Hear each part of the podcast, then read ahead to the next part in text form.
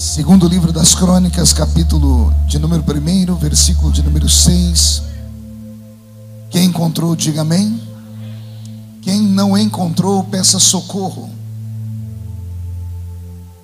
Ninguém diz socorro, mas o barulho de página mexendo não para, né? Está escrito assim: E Salomão ofereceu ali sacrifícios perante o Senhor, sobre o altar de bronze que estava na tenda da congregação, e ofereceu sobre ele mil holocaustos. E naquela mesma noite, apareceu Deus a Salomão e lhe disse: Pede o que quiser, porque eu vou te dar. Amém, igreja? Eu vou ler de novo para ver se toda a igreja me acompanha com o mesmo espírito. E Salomão ofereceu ali sacrifícios perante o Senhor sobre o altar de bronze que estava na tenda da congregação, e ofereceu sobre ele mil holocaustos. E naquela mesma noite apareceu Deus a Salomão e lhe disse: Pede o que quiser, porque eu vou te dar. Feche a Bíblia, coloque no banco, na cadeira e pegue na mão da pessoa mais perfumada do seu lado. Aperte a mão dele ou dela com carinho até eles falarem aleluia. Pentecostal que não faz barulho, está com defeito de fabricação, não é? Vamos orar? Pai, nós te exaltamos e te glorificamos. Nós entendemos que dentro de alguns minutos, e esta linda igreja ficará pequena para o tamanho da glória que o Senhor vai mandar do alto dos céus. Os que vieram tristes começarão a saltar de alegria. Os que vieram se arrastando não voltam se arrastando para casa. Hoje voltarão voando nas asas de um novo tempo. E antes que eu comece a ministrar a sua palavra, cerque esta igreja com a sua glória. E num raio de cinco quilômetros, onde houver um demônio alojado, eu dou a esses demônios segundos para sumirem daqui, porque se não sumirem, serão queimados pelo poder da sua glória que aqui será derramada. Rasgue o céu sobre pontes e lacerda nesta noite. Manda anjos de fogo descerem aqui. Que estes anjos desçam trazendo brasas de fogo nas mãos. Comecem a esparramar essas brasas entre nós. E onde houver um crente cheio do Espírito Santo, Pega ele nesta noite, Jesus, e mostra o caminho da verdadeira e poderosa adoração. Fala conosco, fica conosco. É o que eu te peço agora e sempre. Toda a igreja diz: os que podem, tomem o seu assento, aplaudindo a Jesus, porque Ele é bom, porque Ele é maravilhoso. Abrir a Bíblia Sagrada no Velho Testamento, para mim, é uma grande aventura.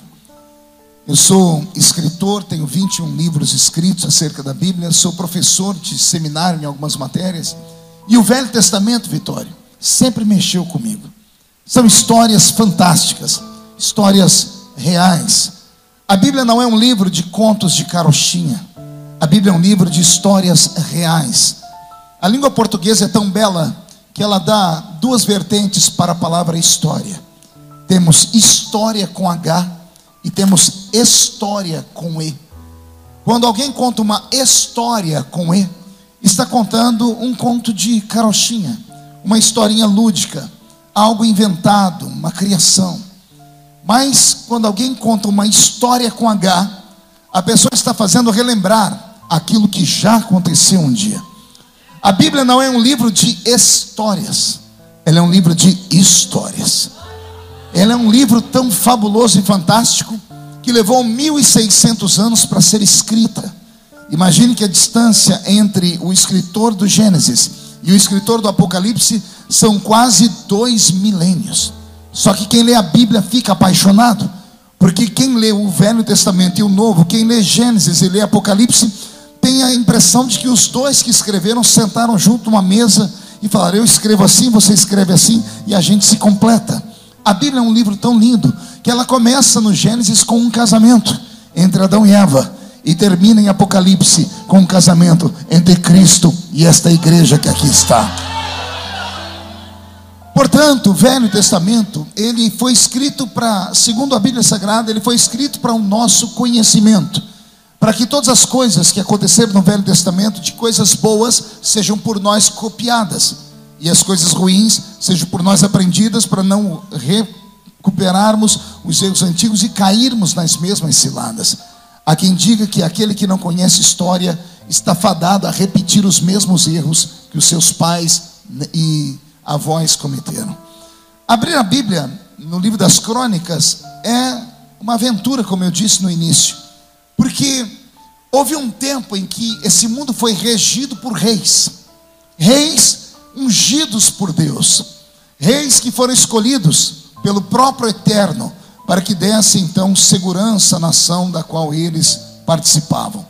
Quando eu leio a primeira, o segundo, a segunda carta das crônicas, logo no capítulo 1, eu tenho ali a história do maior rei de Israel em termos de finanças, conhecimento e potentado. É claro que o maior rei de Israel até os dias atuais foi Davi. E Davi não teve um reinado nem muito rico, nem muito potentoso, embora teve um reinado extremamente santo, consagrado a Deus, e foi o período espiritual em que Israel mais se aproximou do eterno, porque aquele que está à frente do rebanho conduz o rebanho para onde o rebanho tem que ir. Inclusive as pessoas dizem que a igreja geralmente ela é a cara do seu pastor. O que o seu pastor é, a igreja é, porque as ovelhas copiam o seu pastor. Isso pode ser também dito a respeito de uma nação. A nação copia o rei que está sobre ela. No tempo de Davi, Israel se curvou diante de Deus, em consagrações, em altares de oferta, em louvores, em salmos, em danças. Davi trouxe o céu tão perto da terra que houve tempo em que as pessoas confundiam Israel com a eternidade. Todavia, os homens passam, a história passa, e outros ocupam o lugar daqueles que passaram. No capítulo 1 do segundo, da segunda carta das crônicas, eu tenho aí um encontro. Um encontro entre Deus e um ser humano. Entre Deus e quem? Não ouvi direito? Este ser humano se chama Salomão. Qual é o nome dele?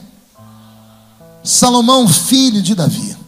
Quem conhece a história do rei Salomão sabe que ela é recheada de intervenções divinas. Eu quero aqui contar parte da história de Salomão que poucos conhecem.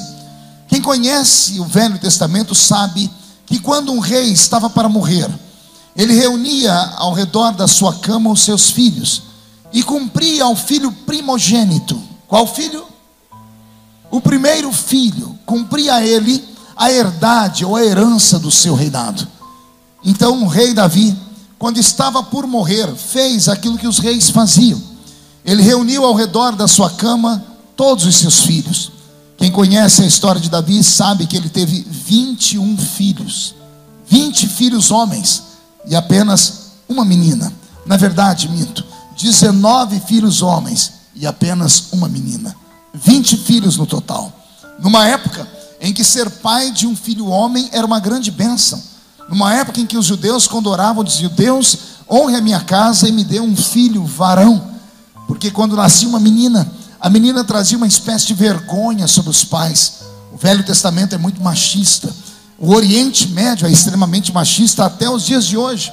Imagine que até os dias de hoje em Israel, aqueles judeus que usam aquela roupa preta, que usam aquele chapéu na cabeça, aquela barba enrolada aqui do lado, quando a sua esposa dá à luz a uma menina, o período do resguardo, que são 40 dias, no período em que ela está se recuperando, o judeu ortodoxo vai ao santuário pedir perdão todos os dias pelo pecado que ele deva ter cometido, para Deus puni-lo, dando a ele uma filha mulher.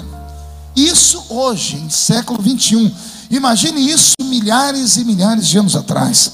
O peso de uma mulher na população equivalia à condição dela gerar filhos ou não. Se uma mulher gerasse filhos, ela era aplaudida pelo marido. Todavia, tinha que ser filhos homens se ela gerasse filhas mulheres, ela era repudiada pelo marido por um tempo. Então, quando eu vejo Davi ter 20 filhos homens, era como se Deus estivesse chancelando a sua vida, dizendo: Davi foi um homem honrado e por isso eu honrei com 20 filhos homens. Todavia, só quem é pai e tem filhas sabe a alegria que é para um pai ter uma filha mulher. Eu sou pai de três filhas. Quando eu entro na minha casa, eu me sinto um rei. eu sou amparado por quatro mulheres: a minha esposa, a minha filha mais velha, Karen, que tem 22 anos, a Kathleen, que tem 16, e a Camille, que tem 15. Para ajudar, a minha sogra mora na minha casa também. É, nem tudo é perfeito na vida.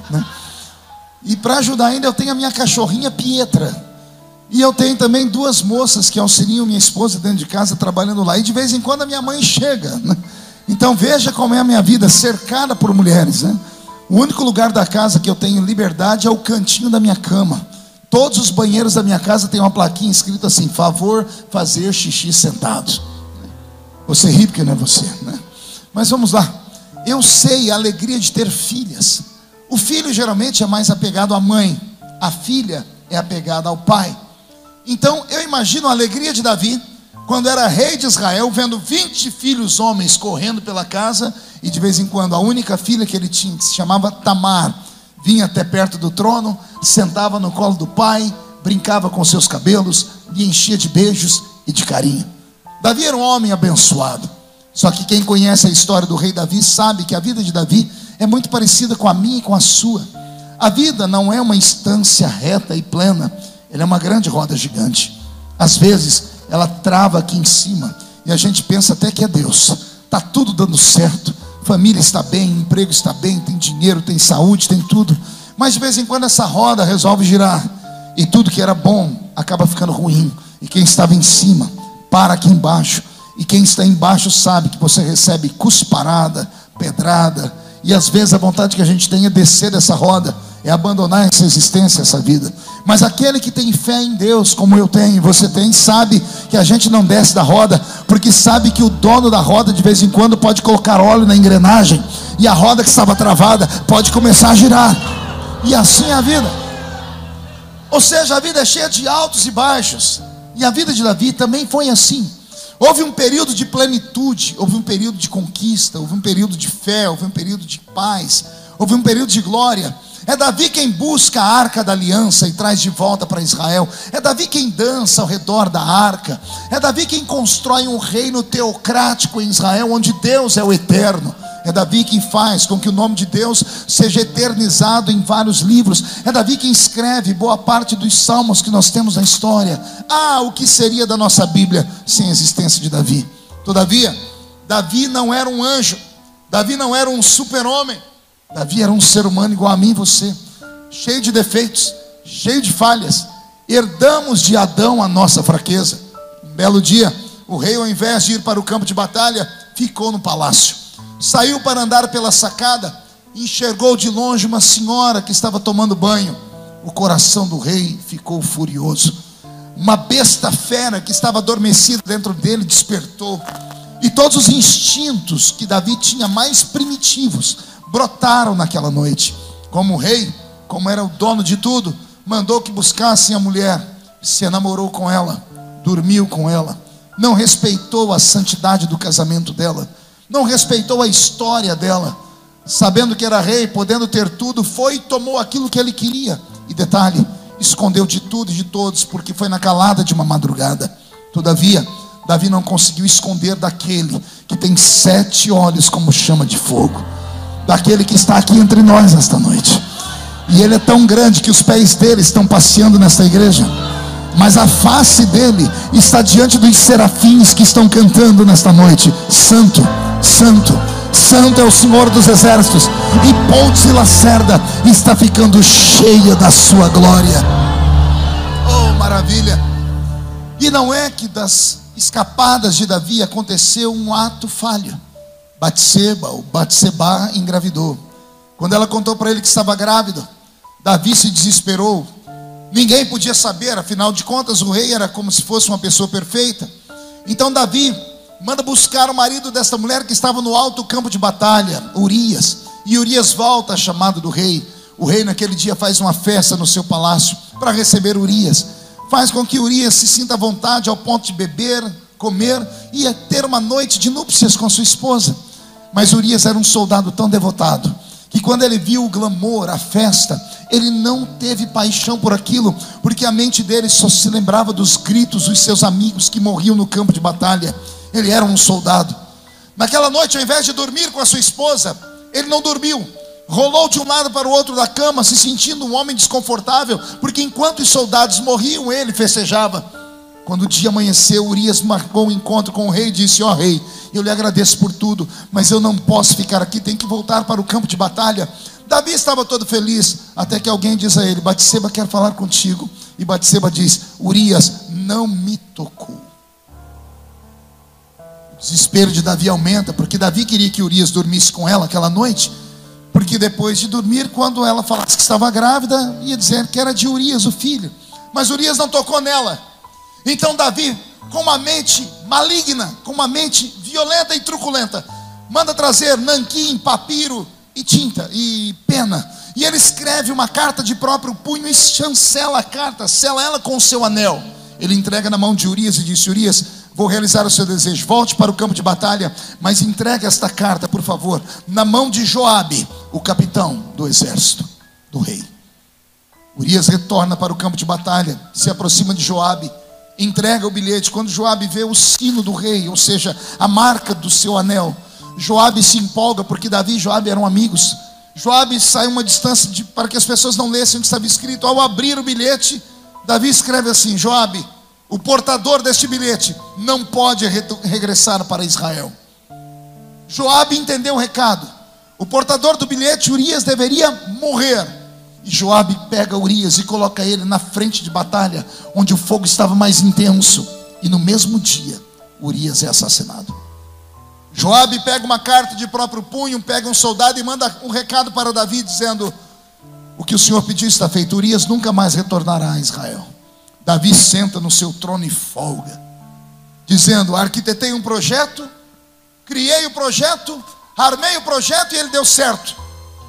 Vou trazer Batseba para morar dentro do palácio. As pessoas vão achar que eu sou um homem bondoso porque o marido dela morreu no campo de batalha. Vou cuidar da família. O filho, para todas as questões, será filho de Urias, porque ninguém sabe que ele dormiu em casa, mas não dormiu com a esposa. O projeto era perfeito.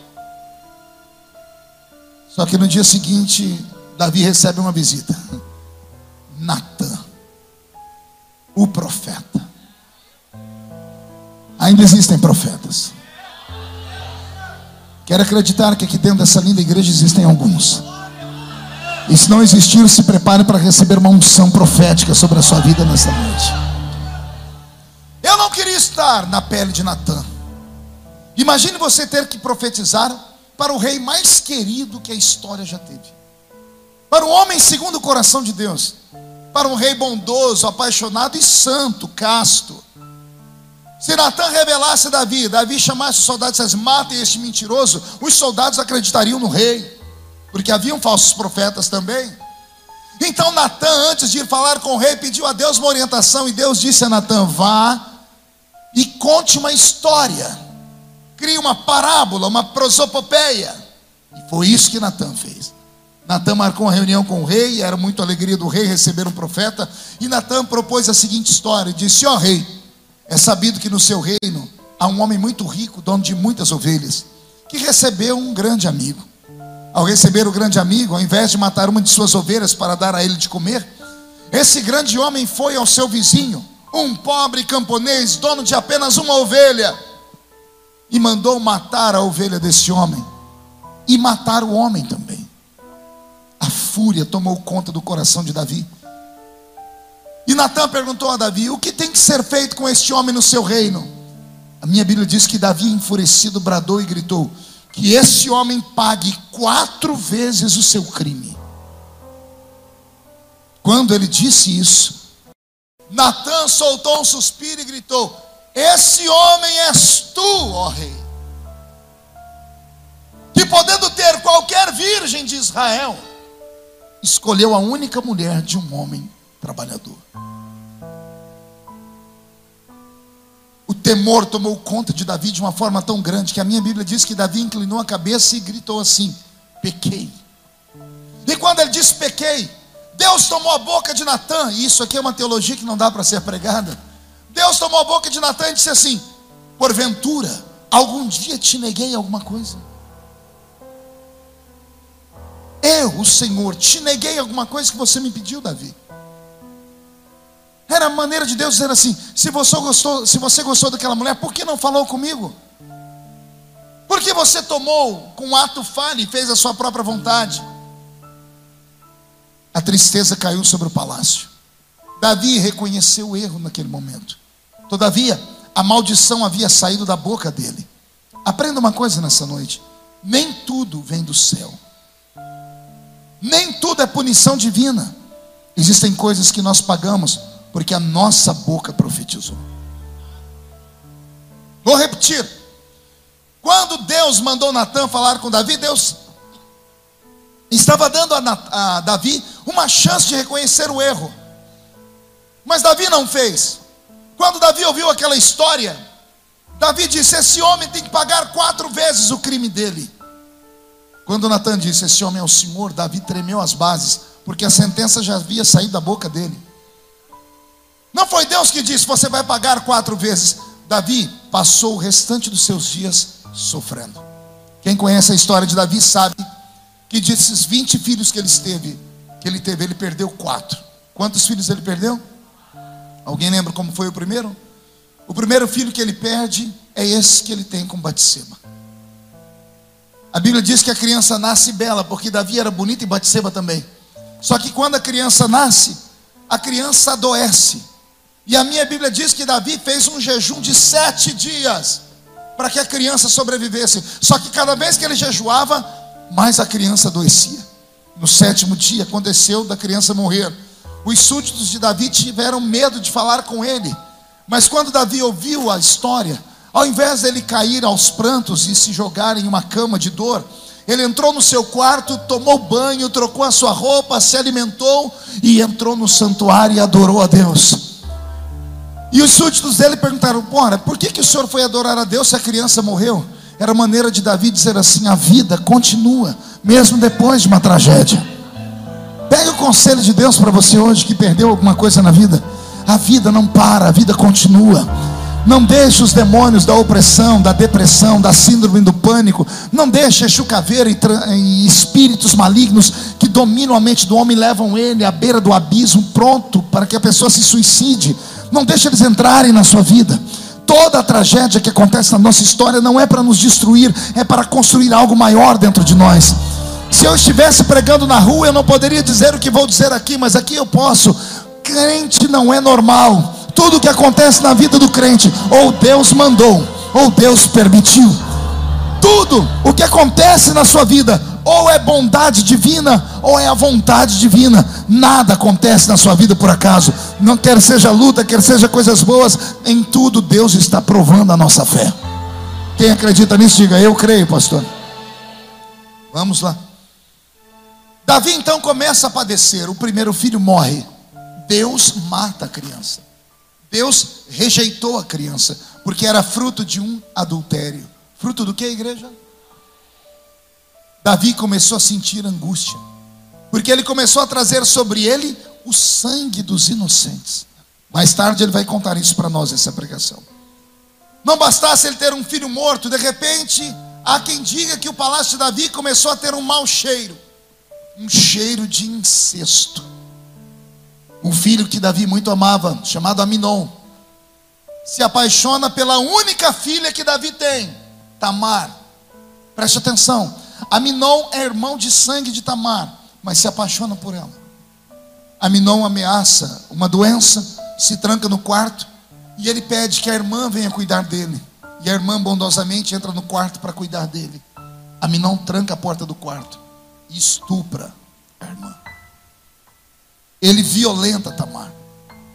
Quando a notícia chega no trono de Davi, Davi se desespera. Pergunte por quê? No mundo antigo, uma mulher estuprada, ela é punida mais do que o homem. No mundo antigo, as mulheres usavam roupa que deixavam só os olhos à mostra, roupa chamada burca, que tapava da cabeça aos pés. Nada da mulher ficava exposto a não ser os olhos exatamente para que o homem não cobiçasse a mulher. Quando uma mulher era estuprada e violentada, pensavam eles: se ela foi estuprada é porque ela deu ousadia. Então a mulher estuprada era arrancada de casa e lançada na zona do Baixo Meretrício. Ei, quem vai ser lançada na zona do Baixo Meretrício é a filha do rei. Detalhe: é a única filha mulher. É a única que sobe no colo do pai, que brinca, que faz carinho. É a única filha de paixão que Davi tem. E olha como é severo o peso da palavra. Ele tem uma filha morta moralmente. Ela é arrancada do palácio. Davi, que já estava mal pela morte do primeiro filho, adoece agora. Adoece com depressão. Davi nunca mais foi o mesmo. Ele poderia ter repreendido o filho Aminon, sim ou não? O pai, quando vê o filho errar, tem ou não tem que chamar a atenção dele? Sim ou não? A pergunta que eu faço é: por que Davi não chamou a atenção de Aminon? Pergunte para mim, por que, pastor? O que ele ia falar para o filho dele? Você estuprou uma mulher que não deveria, você dormiu com uma mulher que não era sua. O filho ia dizer: O senhor também fez isso. Davi não teve moral para repreender o filho, porque o diabo usou o filho como espelho. Por isso Davi caiu de cama. Aminon, como vê que o pai não faz nada com ele, anda pelo palácio como se fosse o dono de tudo. No meio do corredor ele encontra um outro filho de Davi chamado Absalão. Qual o nome do filho? Absalão gostava muito de Tamar e perguntou para Aminon: por que você violentou minha irmã? Briga de irmãos. Aminon olhou para Absalão e disse: Nem o meu pai me chamou a atenção, quem é você para chamar a atenção minha? Os dois saíram numa briga e Absalão matou Aminon com as mãos. Davi está sentado no trono, depressivo. E alguém diz: Davi, morreu Aminon. E Davi, como todo rei, diz: Quero vingança. Quem matou meu filho? E alguém grita: Um outro filho. E quando Davi vê que Absalão matou Aminon, Davi nada diz. Davi não chama a atenção de Absalão, pergunte por que não. O que, é que ele ia dizer o filho? Você matou um inocente? O filho ia dizer: O senhor também matou Urias, que era inocente. A história diz que Davi, além de, de adoecer no trono, agora ele vai para a cama, ele entra numa depressão profunda e não sai mais do quarto. É por isso que Absalão, quando vê que o pai é um frouxo, porque o pai não chama a atenção dele, Absalão diz: Meu pai não presta para governar mais Israel. Absalão dá um golpe de estado em Davi. Absalão junta os seus amigos, entra no cofre do rei, saqueia tudo que Davi plantou e guardou por 40 anos de reinado. Absalão pega pedras preciosas, joia, ouro, prata, tudo que Davi havia construído. Ele rouba o pai e com esse dinheiro ele constrói um exército de jagunços. E é esse exército de jagunços que vai enfrentar os remanescentes que ainda temiam Davi, que ainda amavam Davi. Só que um soldado de Davi era capaz de matar 30 soldados jagunços porque não tinham habilidade. E Davi ainda tinha aqueles seus 30 valentes que eram extremamente hábeis com espada e lança. Davi não está nem aí, porque Davi quer morrer, ele está numa cama. Quem compra a dor de Davi é um homem chamado Joabe. Qual o nome dele? Joabe é o capitão do exército de Davi. Ele junta os soldados que ainda são fiéis, parte para cima do exército de Absalão e desbarata ele. Matam todos os exércitos de Absalão. Não sobrou um soldado de Absalão. Absalão está vivo e começa a correr por uma floresta em cima de um cavalo.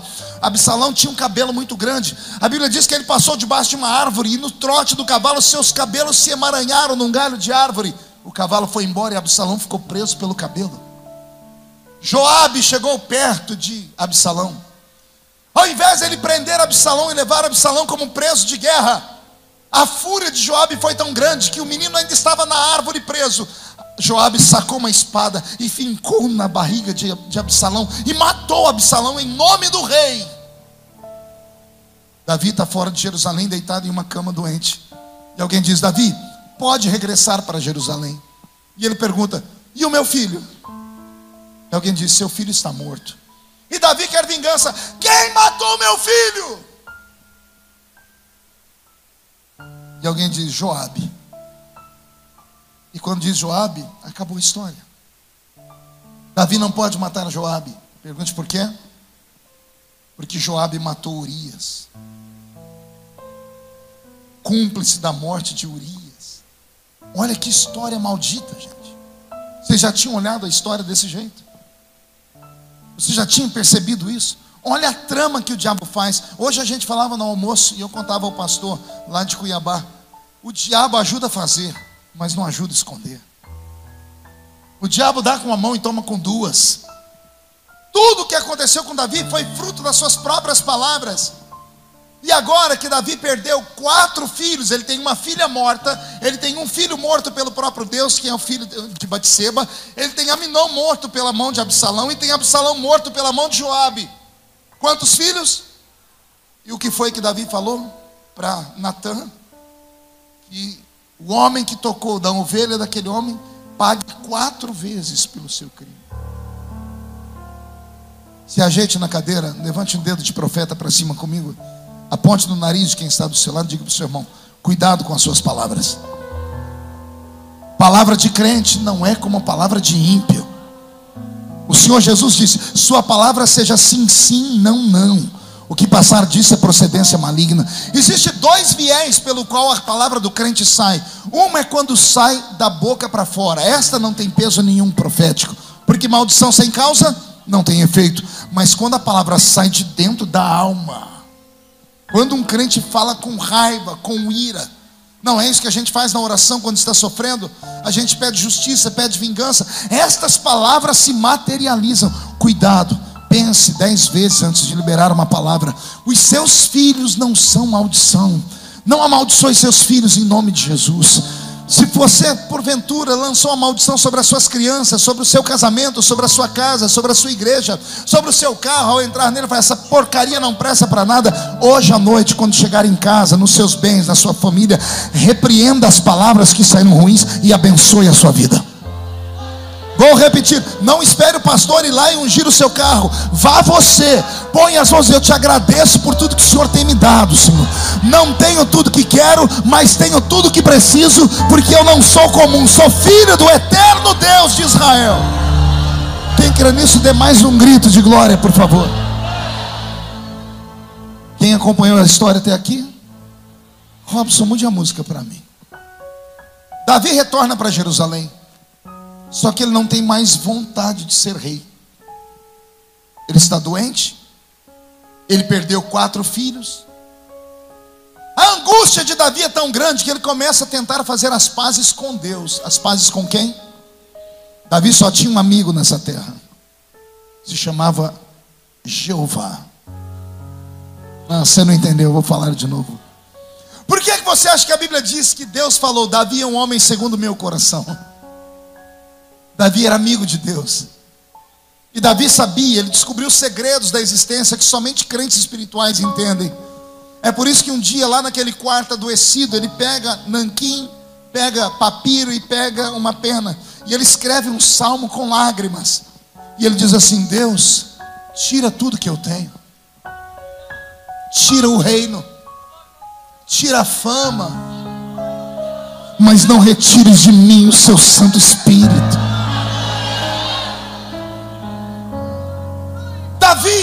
Era apaixonado pela vida, mas ele amava Deus e Deus sabia disso. Aleluia. Davi passa o resto dos dias dele escrevendo salmos melancólicos. Você já leu o Salmo 139? É Davi desabafando.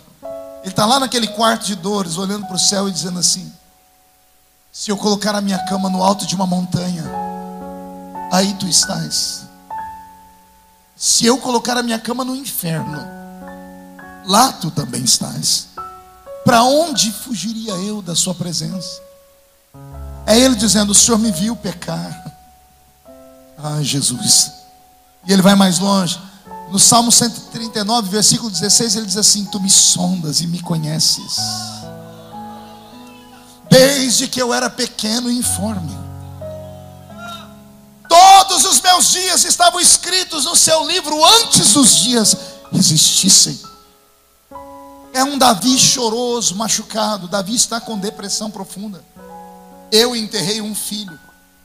Não existe dor maior. Não existe dor maior do que um pai enterrar um filho. Nenhum pai deveria ter que ajeitar o corpo do seu filho dentro de um caixão. Porque o desejo da gente é pular dentro do caixão.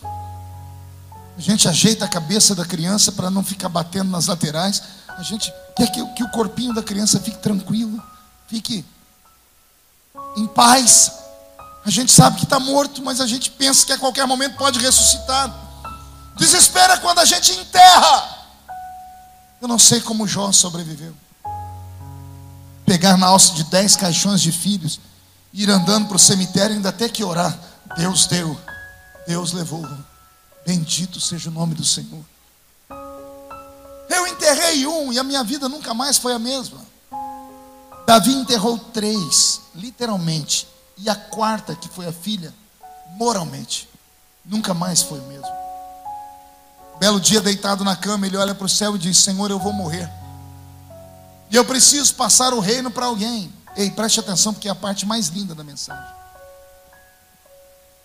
O filho que tem que herdar o trono é o primogênito. Qual é o nome do filho? Primogênito. Qual filho? E Davi faz passar perto dele, no leite de dor, todos os filhos, inclusive o primogênito. Só que ao invés de Davi ungir o primogênito, Davi olha todos os filhos que sobraram, os 16 filhos que sobraram, passou 15 perto dele, ele olhou e abençoou todos, mas quando todos saíram, entrou o último. Um menino loiro, cabelo encaracolado, bonito. Entrou com a mãe. A mãe era uma beldade. A mãe é Batseba. Pastor, mas Deus não matou um filho? Matou o primeiro. Depois Davi teve um segundo com ela. Esse segundo menino era lindo. E quando Batseba entrou no quarto do rei para se despedir do rei junto com o seu filho, Davi olhou para aquela criança e teve uma crise de choro. Davi olhou para a mulher e teve outra crise de choro. Pergunte por quê? Davi sabia que eles tinham uma família perfeita antes dele. Que ele destruiu aquela família. Ele matou Urias. Ele deflorou Batseba. Ele estragou uma história. E agora Davi está morrendo. E Batseba está viva. E Davi sabe que quando ele morrer, vai acontecer uma tragédia no palácio. Pergunte qual. Todo mundo sabia que depois que Davi teve o caso com Batseba, ele nunca mais foi o mesmo. Todo mundo sabia das vergonhas de Davi, porque Davi escreveu salmos. Ele contou para todo mundo o pecado dele. Ele não aguentou. Todo mundo sabia que todo mundo, quando via Batseba andar com aquele menino loirinho, Salomão, a raiva de todos era imensa, porque aquela mulher era culpada da desgraça do rei.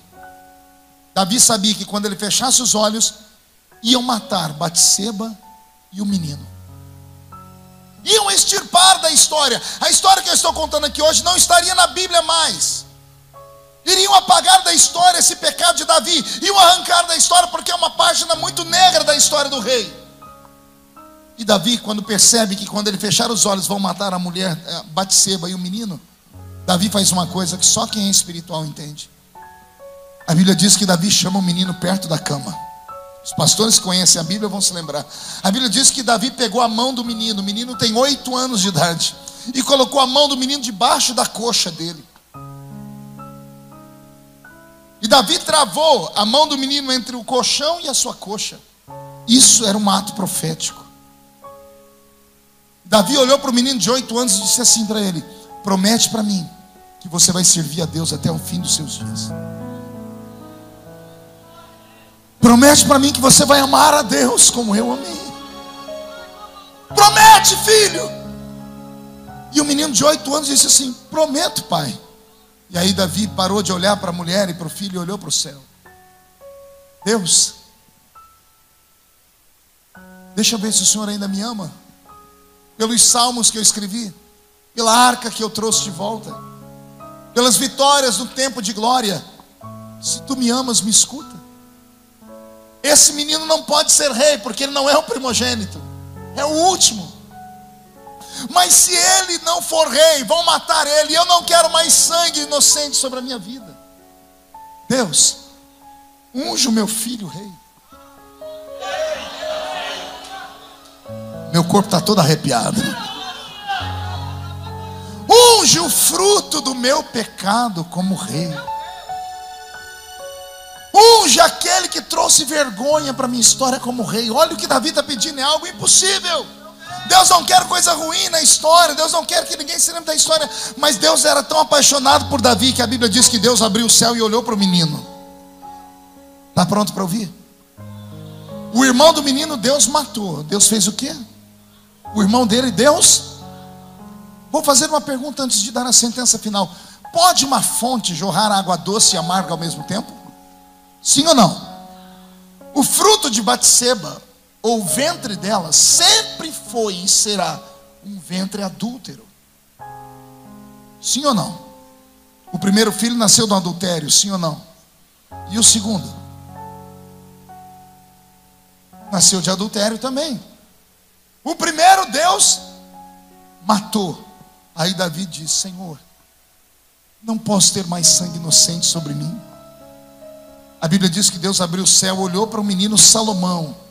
E a Bíblia diz que Deus amou o menino. Não entendeu? Vou falar de novo.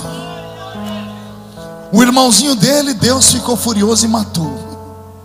Aí o irmão dele, Deus olhou e amou. Receba esta palavra.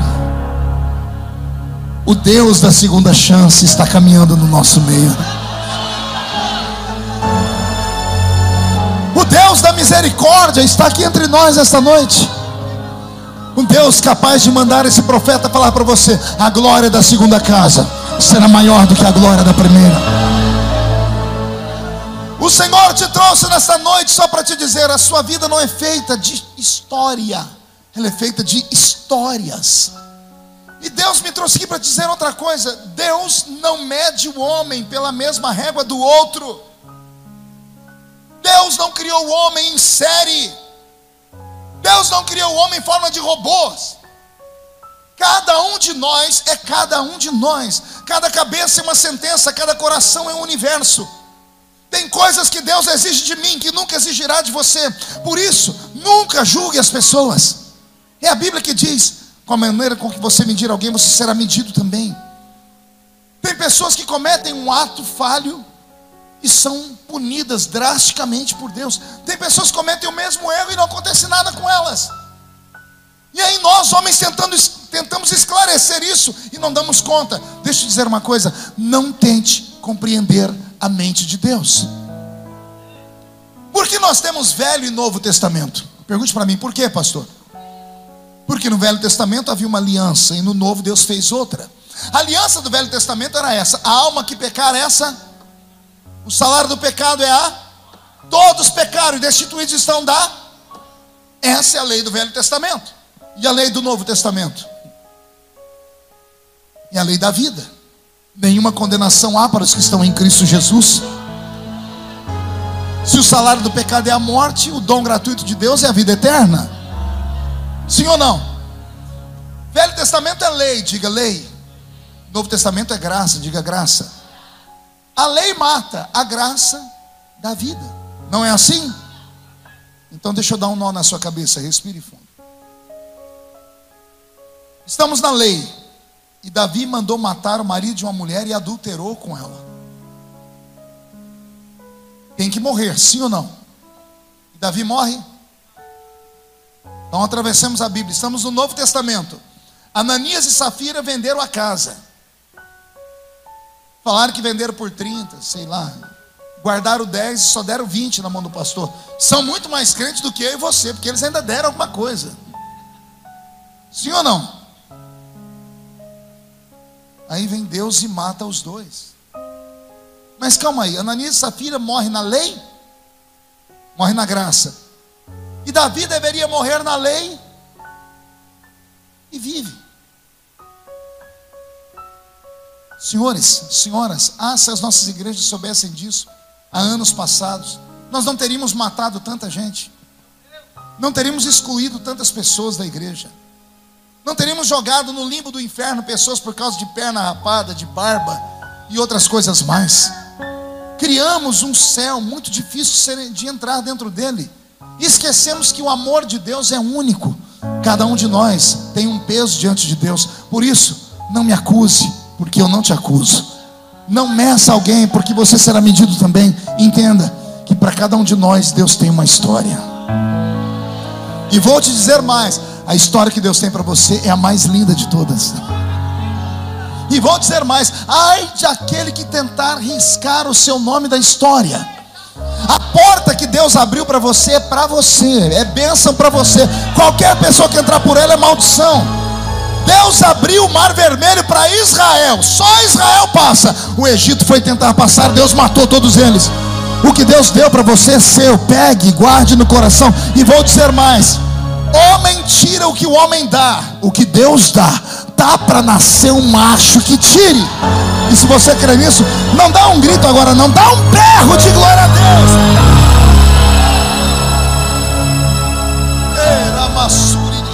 Uh!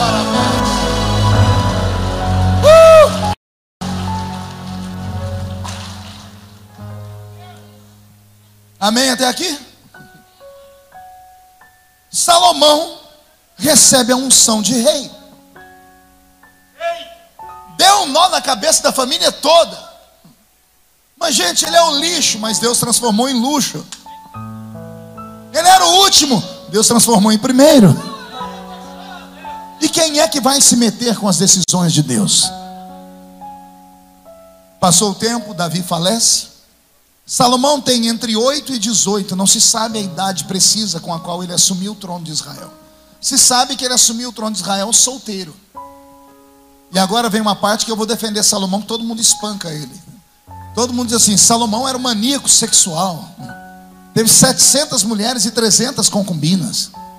Mil mulheres. Quando eu entrei na igreja, eu era jovenzinho, vim do mundo, né? Quando eu abri a Bíblia, caiu justo nesse texto, eu falei: Isso que é religião. Meu Deus, pode ter mil. Um dia eu fui falar isso para o líder da mocidade, ele olhou para mim e disse assim: Eis que eu vejo um pombal girando em cima da sua cabeça. Não é nem uma pomba, é um pombal inteiro. Ele olhou para mim e disse: Eu te repreendo, pombo giro. Mas eu era, estava vindo do mundo, eu não sabia dessas coisas. O tempo passou, eu me casei, e depois que eu me casei, eu comecei a falar: Deus, coitado de Salomão. Uma mulher, só Deus sabe a luta que é. Imagina mil.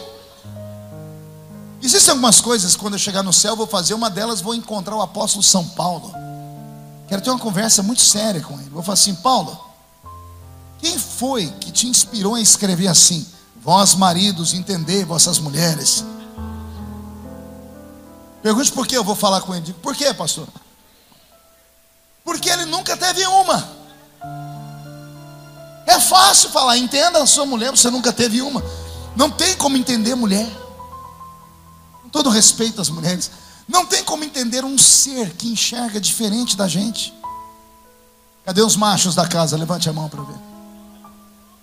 Me diga você, antes de vir para o culto, a tribulação que é em casa. Três minutos a gente está pronto. A mulher começou duas horas antes. E tem mais duas horas depois. Isso ainda quando ela desce para a gente ir embora. E quando ela começa a gritar: Não tem nada para pôr hoje. Não tem roupa nenhuma. E o marido, coitado, entra no quarto desesperado, falando: Meu Deus, roubaram o guarda-roupa. Quer ver?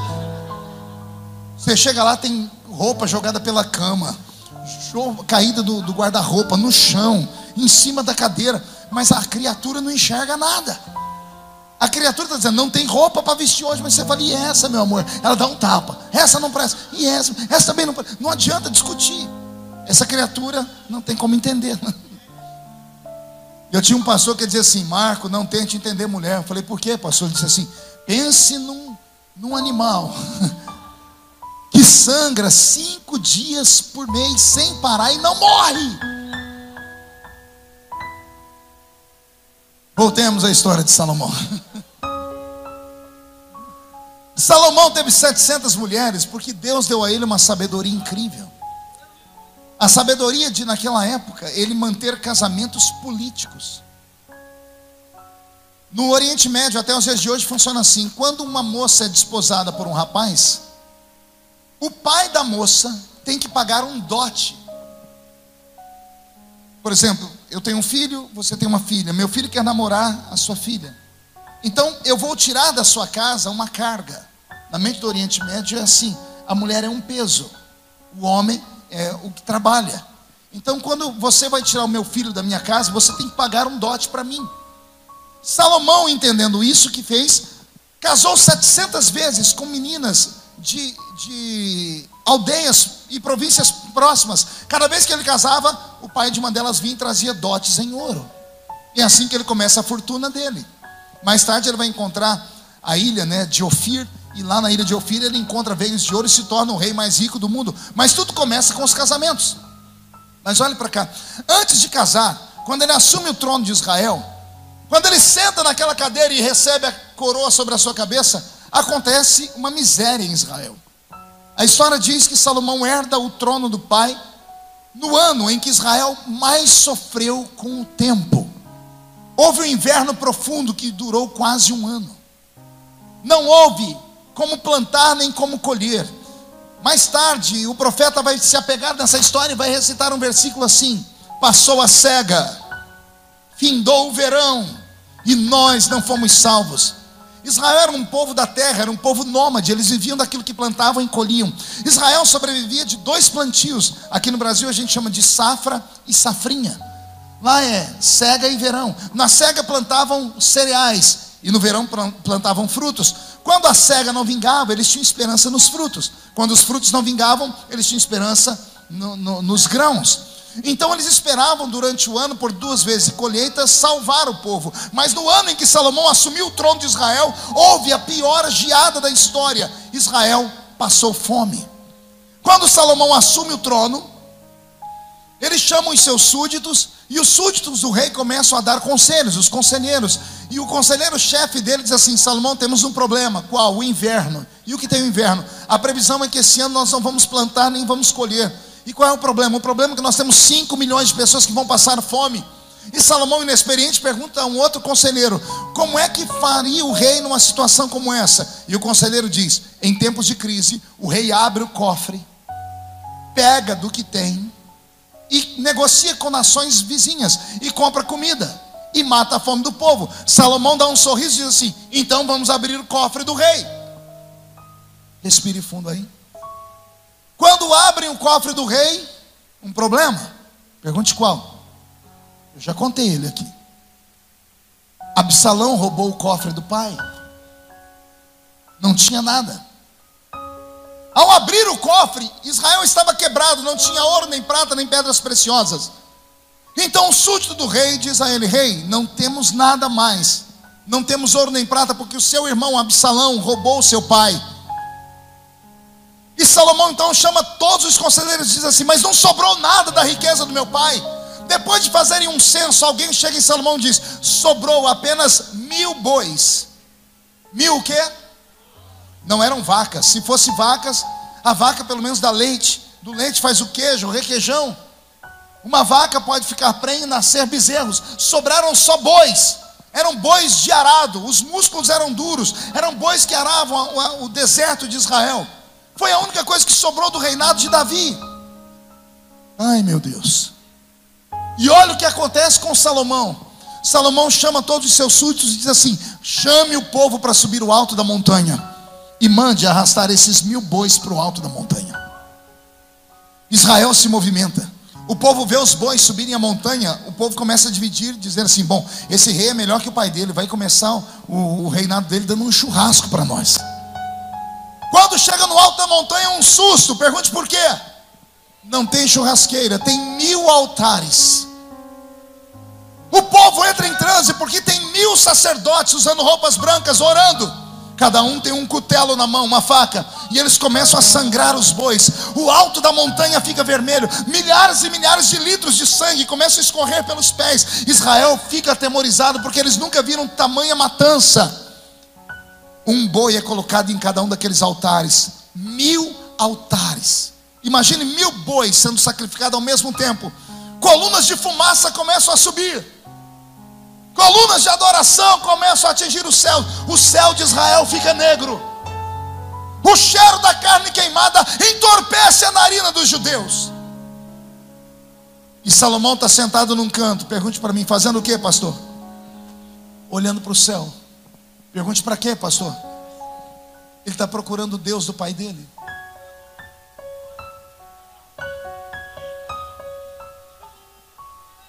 Ele está procurando Deus Pai dele porque ele era uma criança, ele ouvia as histórias do pai. E tem coisas contadas na Bíblia sobre Davi que a interpretação não é real. Quem já leu um versículo da Bíblia que diz assim: Deus sentou nas asas de um querubim e voou, voou sobre as asas do vento. Salmo 18. É um dos versículos mais lindos da Bíblia. Salmo de Davi. E quem lê o salmo diz assim: Deus sentou nas asas de um querubim e voou. E Davi diz: E Deus tirou a minha alma do inferno. Mas quando você pega o salmo, ele tem uma aplicação lá no livro de Samuel. A história é contada. Davi está no lombo de um cavalo e os filhos do gigante, os filhos de Anak, partiram para uma guerra. E um deles, não me fala a memória, a memória Talmai, derrubou Davi do cavalo e foi fincar uma lança de 45 quilos no peito de Davi. Aí um dos valentes de Davi tomou a lança e matou o gigante. E os soldados de Davi fizeram um cântico e disseram assim: Tu nunca mais sairás a peleja conosco, para que não se apague a lâmpada de Israel. Davi chegou no quarto dele lembrou da história. Eu estava no cavalo, o filho do gigante me, me derrubou. Aí um, um soldado meu tirou o, o gigante de cima de mim.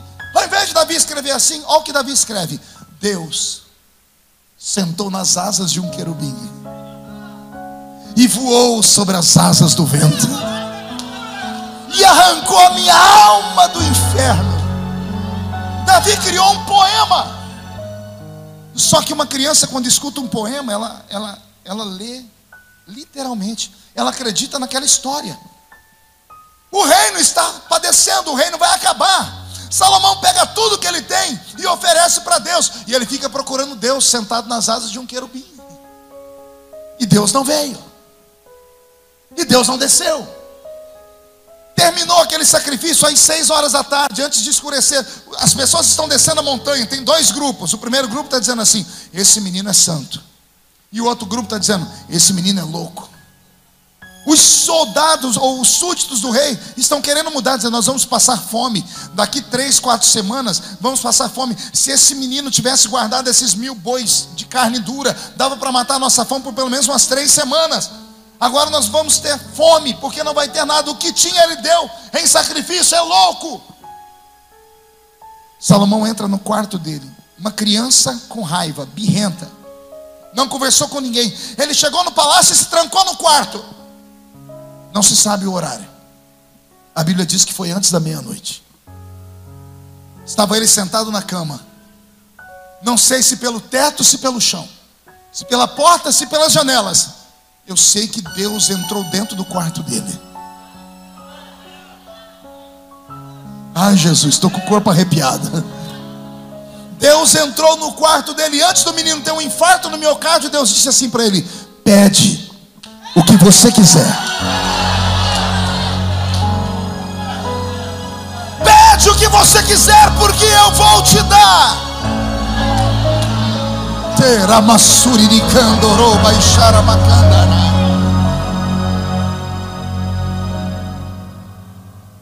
Só a história já é pesada e poderosa. Agora preste atenção. Tem coisas aqui que nunca me ensinaram na minha igreja. Eu vou tentar ensinar a vocês agora. O pai de Salomão é Davi. Qual o nome do pai de Salomão? Davi é mais puro que Salomão, sim ou não? Davi é mais adorador que Salomão, sim ou não? Davi é mais orador do que Salomão, sim ou não? Quem é mais crente, Salomão ou Davi? Davi. Salomão terminou os dias se curvando diante dos ídolos das suas mulheres. Davi é crente. Davi é um homem de oração, é um homem de monte. Davi é um homem de lágrimas. Salomão tem uma mente racional demais. Davi termina os dias dele pobre. Salomão vive os dias dele rico. Isso aqui mexeu comigo. Eu sou assembleiano. O assembleiano é assim: você fala em anjo, ele voa. Fala em fogo, ele pula. Fala em dinheiro, ele desvia na hora. É sério. Não sei se aqui tem aquela casa daquelas irmãzinhas de oração. Quando você está no vale, é lá que você vai. Tem aquelas irmãs de oração aqui? Já viu a casa delas?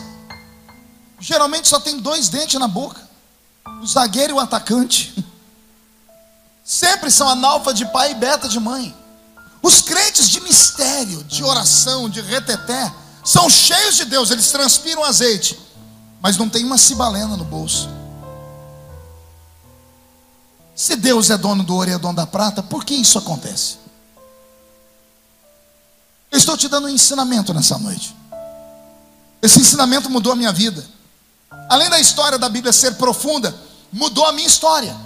Porque eu vi que Davi foi um homem crente, um homem de oração, um homem de louvor, um homem de tudo, mas não teve nada, terminou a vida pobre, deixou um reino quebrado. E o filho dele, Salomão, que não era de oração, não era nada disso, terminou os dias milionário. Eu aprendi coisas aqui que pode mudar a sua história de verdade. Lendo a história de Salomão, eu fiz uma pergunta a Deus. Falei, Deus, Davi orou, Davi subiu o monte, Davi cantou, Davi fez isso, e o Senhor nunca chegou nele e disse assim: pede o que você quiser, porque eu vou te dar. Eu perguntei, por que o Senhor nunca fez isso com Davi? E o Senhor disse para mim: porque Davi me dava louvores, mas ele nunca me deu tudo que ele tinha. Não entendeu? Davi dava louvores, palma, dança, mas nunca deu a Deus tudo que ele tinha. Aí Deus disse para mim: agora o filho dele nunca louvou, nunca cantou, nunca fez nada, mas a primeira oportunidade que teve, pegou tudo que tinha e me deu.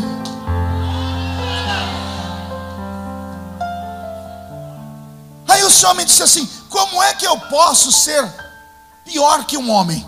Eu disse: como assim, Senhor? Se um homem me dá tudo que ele tem, eu não posso perder para ele. Ninguém ganha de Deus em generosidade. Você já viu a matemática de Jesus? Aquele que planta no reino é 30 por 1. Mas não para por aí, 60 por 1. E não para por aí, é 100 por 1. Que matemática maluca é essa? Que você planta um e colhe 30. Aí vem o outro, planta o mesmo um e colhe 60. Aí vem o outro e planta o mesmo um e colhe 100. Só tem uma explicação, pergunte qual? Três pessoas, pobre, classe média e rico. Os três vão colocar uma oferta de 100 reais no altar. É a mesma oferta. Só que um vai colher a 30 por um. O outro 60 e o outro 100. Quem é que colhe 100 por um? É aquele que aqueles 100 reais era tudo que ele tinha. Quem vai colher a 60 por um é aquele que os 100 reais não é tudo que ele tinha, porque ele tem outro dinheiro, mas ele está dando aqueles 100 reais. E aquele que colhe, que colhe 30 por um é aquele que aqueles 100 reais para ele não é nada. São três pessoas vindo ao altar com dois reais. Um pobre, um de classe média e um rico. É a mesma oferta aos olhos do homem. O tesoureiro conta como se fosse a mesma oferta, mas o céu não. O céu, Deus olha assim: ah, esses dois reais era tudo que ela tinha, então para ela é cem por um. Ah, esses dois reais, aquele ali tinha mais na carteira dele. Então, isso aí, é, eu, eu, Deus não deixa ninguém sem bênção. Mas a matemática divina é diferente. Deus falou comigo, Salomão me deu tudo que ele tinha, como é que eu podia perder para ele? Agora que Deus disse a Salomão me deixa apavorado, pergunte por quê? E se Deus dissesse assim para ele, ó, como ele diz, pede o que você quiser. Se Salomão diz assim, eu quero voar, o que, que aconteceria? Teríamos um capítulo na Bíblia da história de um homem que tinha asas. E se ele fala assim para Deus, eu quero viver para sempre? Estaria eu pregando e o velho Salomão levantando aí. Gente, é verdade, eu estou aqui. Porque a minha Bíblia diz que Deus não é homem para mentir. Deus não é filho do homem para se arrepender das coisas que ele fala. Alguém está recebendo essa palavra? Olha que coisa interessante eu aprendi na Bíblia. Louvor, adoração, aplausos, línguas estranhas subir o monte, descer o monte, tem a ver com o céu. Não entendeu? Vou falar de novo. Louvor, adoração, cânticos, dança espiritual tem a ver com o céu.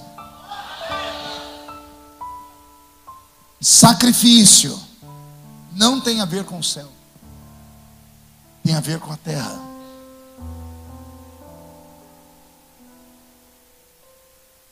Não é o louvor que traz o dinheiro e não é o sacrifício que traz o céu. Cada semente gera o seu fruto. Se você planta laranja, colhe abacate?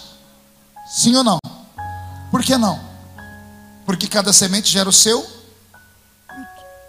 Então, se você planta matéria, você colhe matéria. Se você planta espírito, você colhe espírito.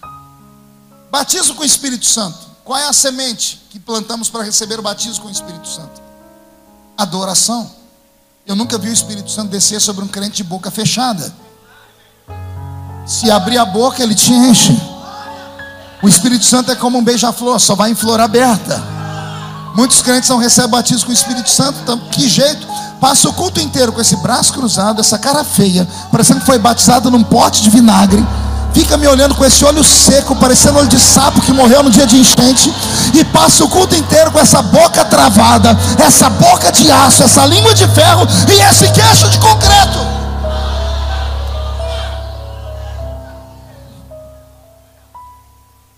É por isso que o Espírito Santo não desce. Quer ser curado? Qual é a semente da cura? Fé. Não adianta trazer um milhão de reais na igreja e dizer assim: Pastor, tem um milhão de reais aqui, eu quero ser curado. A fé não vê dinheiro. Não é dinheiro que traz o milagre da cura. O que traz o milagre da cura é a fé.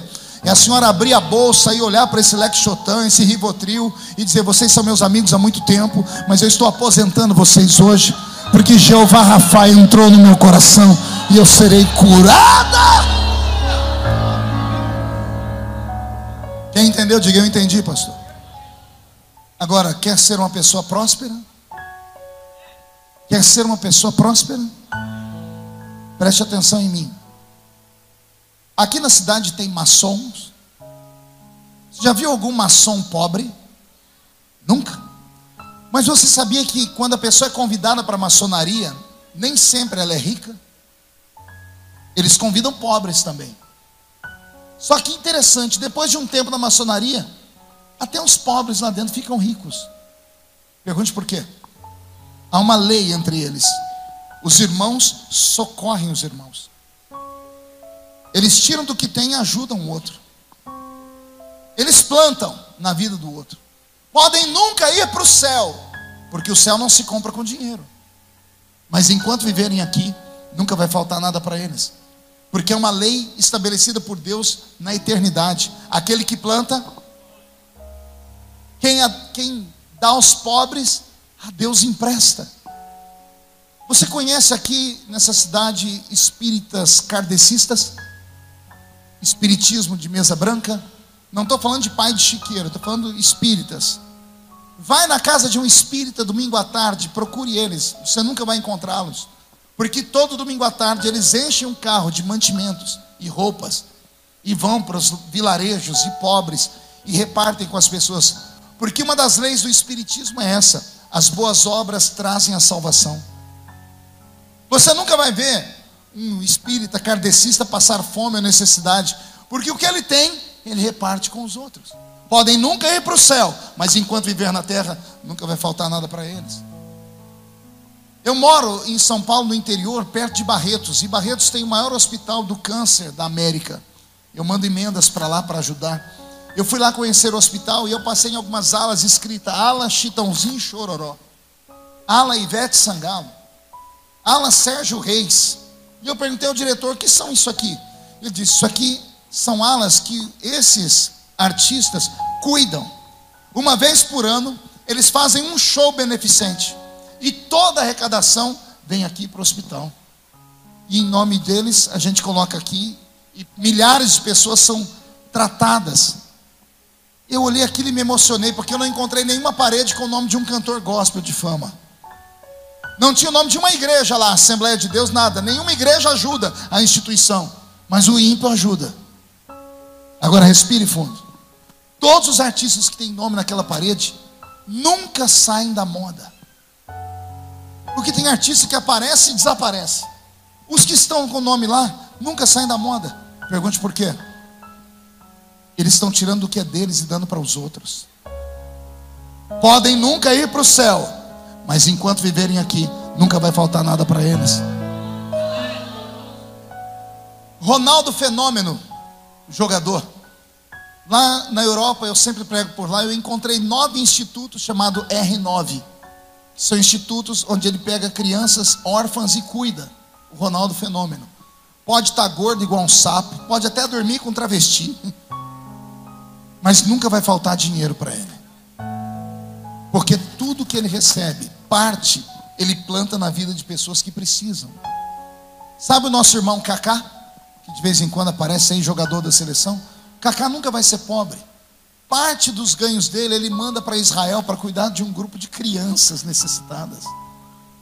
Olha que coisa bonita. Jesus ensinou isso quando esteve na terra. Melhor coisa é dar do que receber. Eu levo caravanas todos os anos para Israel. E todas as vezes que eu paro na frente do Mar Morto, depois que eles tomam banho deles, que as pessoas ficam flutuando em cima da água, eu ensino. Sabe por que esse, esse mar se chama Mar Morto?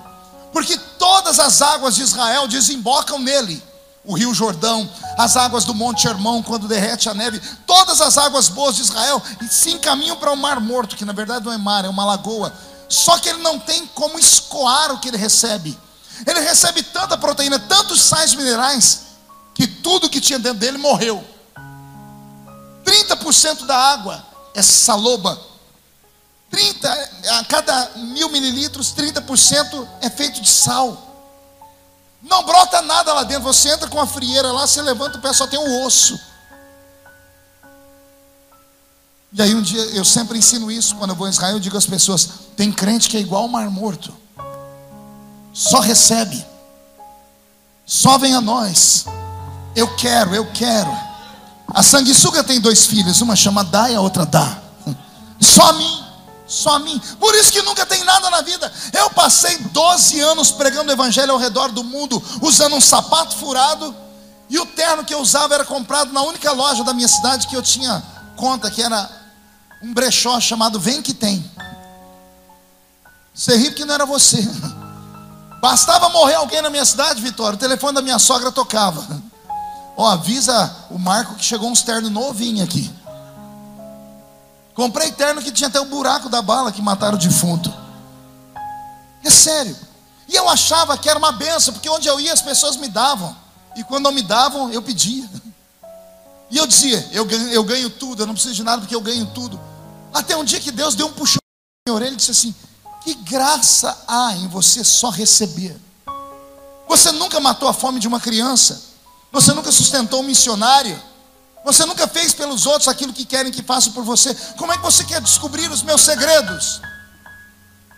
Foi aí que eu comecei a entender que existem segredos na Bíblia que as nossas igrejas não recebem porque nossos pastores não têm coragem de falar, mas as outras igrejas que você passa a madrugada assistindo e vê os testemunhos e o bom crente pentecostal chega a dizer: Isso é mentira, estão falando isso aí só para me enganar. Não é mentira, não. Porque a fé abre portas que você jamais sonhou. Deus apareceu a Salomão e disse: Pede o que você quiser, porque eu vou te dar. Olha o que Salomão disse: Eu quero sabedoria. Deus olhou para ele, deve ter dado uma gargalhada, porque é uma criança que está pedindo, não é um velho, não é um homem experiente como eu, que pediria fazenda, outras coisas. É uma criança. E ele está dizendo: Eu preciso de inteligência. Deus olhou para ele e disse: Podendo me pedir riqueza podendo me pedir longevidade de dias, podendo me pedir a cabeça dos seus inimigos, você não pediu, você pediu sabedoria, pois eu te dou sabedoria, mas eu também te dou riquezas, eu também coloco os inimigos na sua mão e eu te dou longevidade de dias. O meu corpo está arrepiado, porque o Deus de Salomão escolheu esta igreja para dar esta revelação. Vai acontecer um reboliço nessa cidade.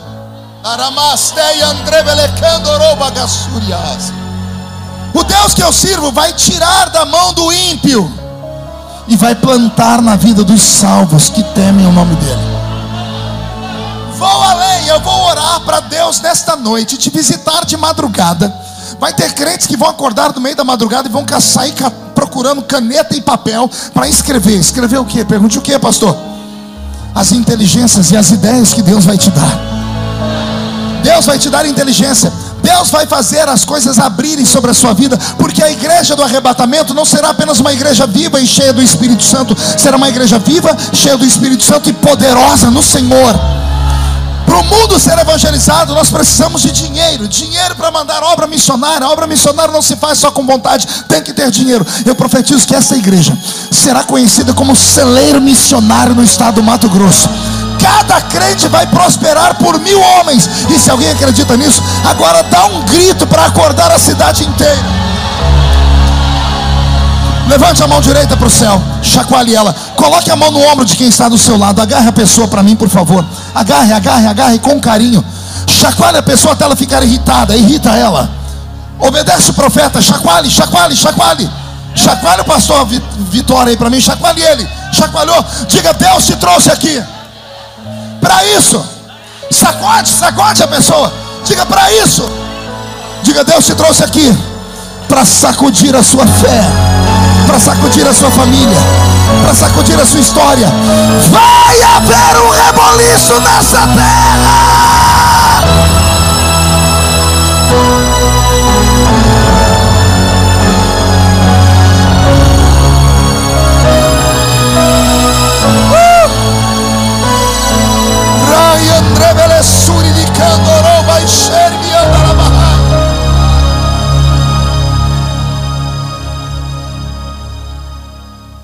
Quero encerrar esse momento contando uma história. Eu estava em Minas Gerais há pouco tempo atrás. Fui na casa de um grande fazendeiro, um irmão. Conversa vai, conversa vem, Vitória. Esse irmão me contou que na década de 80, ele recebeu a visita de um crente do Texas, Estados Unidos da América, um grande fazendeiro, e eles marcaram um encontro para trocar ideias sobre agricultura. Ele disse que lá pelas tantas ele estava andando pelo meio do, do, do, pasto dele, junto com o irmão do Texas e o intérprete do lado. Quando chegaram na casa grande da fazenda, sentaram para tomar um café, comer um queijo mineiro. O americano cruzou a perna e começou a tirar carrapicho da perna. Quem já viu carrapicho? Ele começou a tirar carrapicho, aquilo enfiou no dedo dele, sangrou. E o dono da fazenda, um irmão, falou assim: Ei, irmão, o senhor me perdoa, viu? Foi isso aí que nasceu na terra depois que o homem pecou. Está na Bíblia. Depois que o pecado de Adão, a terra fez brotar espinhos e abrolhos. Foi um pecado que fez brotar coisa ruim na terra. Só que até nas coisas ruins, Deus tem propósitos. E aquele irmão texano olhou para ele e disse assim: Deus sabe todas as coisas. Ao invés de jogar fora o carrapicho, ele pediu um lugarzinho e deram para ele uma caixa de fósforo vazia. Ele colocou ali dentro uns carrapichos, botou no bolso, foi embora para os Estados Unidos. Um belo dia ele estava lá mexendo nas coisas dele, ele achou a caixinha de fósforo, foi lá para o escritório dele, ele tinha um microscópio, colocou aquele carrapicho no microscópio, começou a fazer umas anotações, uns rabiscos, uns desenhos.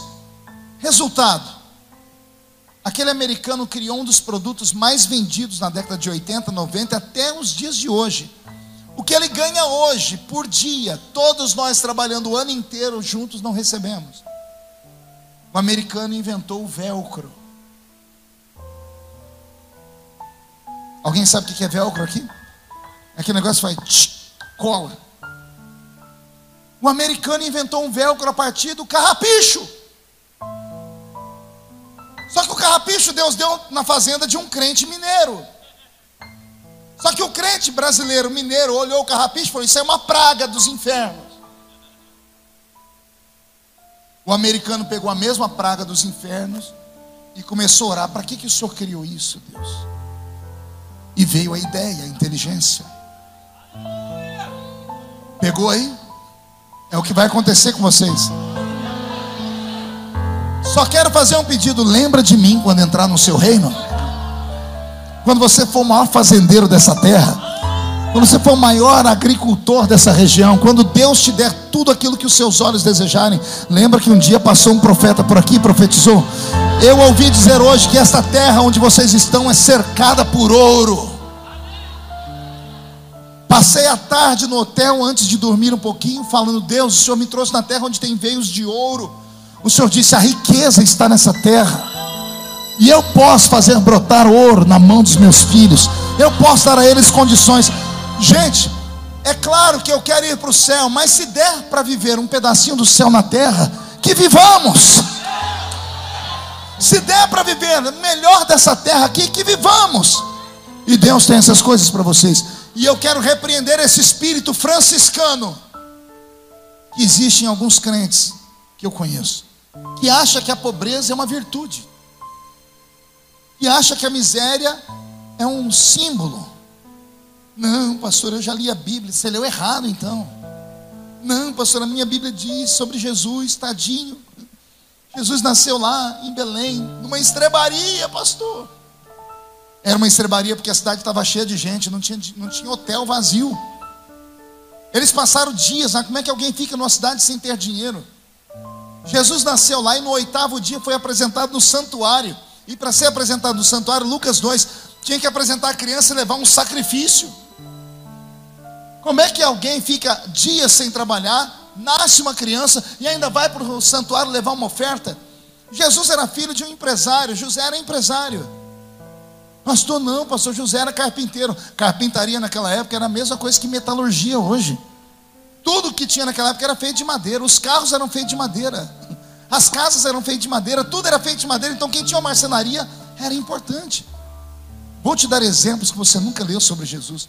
A minha Bíblia diz que Jesus, saindo de Nazaré, foi morar à beira-mar, em Cafarnaum. Mateus capítulo 5. Jesus foi morar aonde? À beira-mar. Eu não sei vocês aqui, mas a minha terra só vai morar à beira-mar, só tem casa à beira-mar quem tem condições. Não, pastor Jesus era pobre e eu provo, provo. A Bíblia diz que ele entrou em Jerusalém sentado num jumentinho. Era, mas era zero quilômetro. Ou estou errado? vocês vão encontrar o filho de uma jumenta que ninguém nunca sentou nele. Era jumentinho, mas era zero quilômetro. E cá para nós, tem um jumentinho naquela época, era ter um caminhãozinho três quartos hoje, gente. Era um jumentinho que carregava tudo. Não, pastor, eu, eu provo que ele era pobre. Prove. Pastor, ele foi enterrado numa sepultura emprestada. Era tão pobre que nem dinheiro para ter uma sepultura tinha. Calma aí, era sepultura emprestada. Mas não era de qualquer um, não, era de senador da república.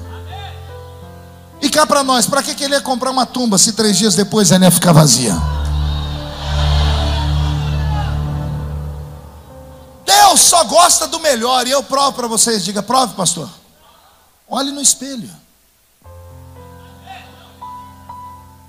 Pegou aí? Não pegou? Vou falar de novo. Deus só quer o melhor, tanto é que Ele salvou você. E eu profetizo que esse ano de crise no Brasil, será crise para quem não teme a Deus, para você será Cristo. Será um tempo de prosperidade. Esse ano será o melhor Natal que vocês tiverem em toda a vida de vocês. A passagem do ano, esse ano será tão próspera, tão farta, que vocês vão lembrar dessa pregação. Aí você vai agarrar um copo de Coca-Cola, porque o bom crente não bebe cachaça. Vai levantar o copo bem alto e vai dizer: Bem disse aquele pregador, eu e a minha casa, em prosperidade e com saúde, servimos ao Senhor.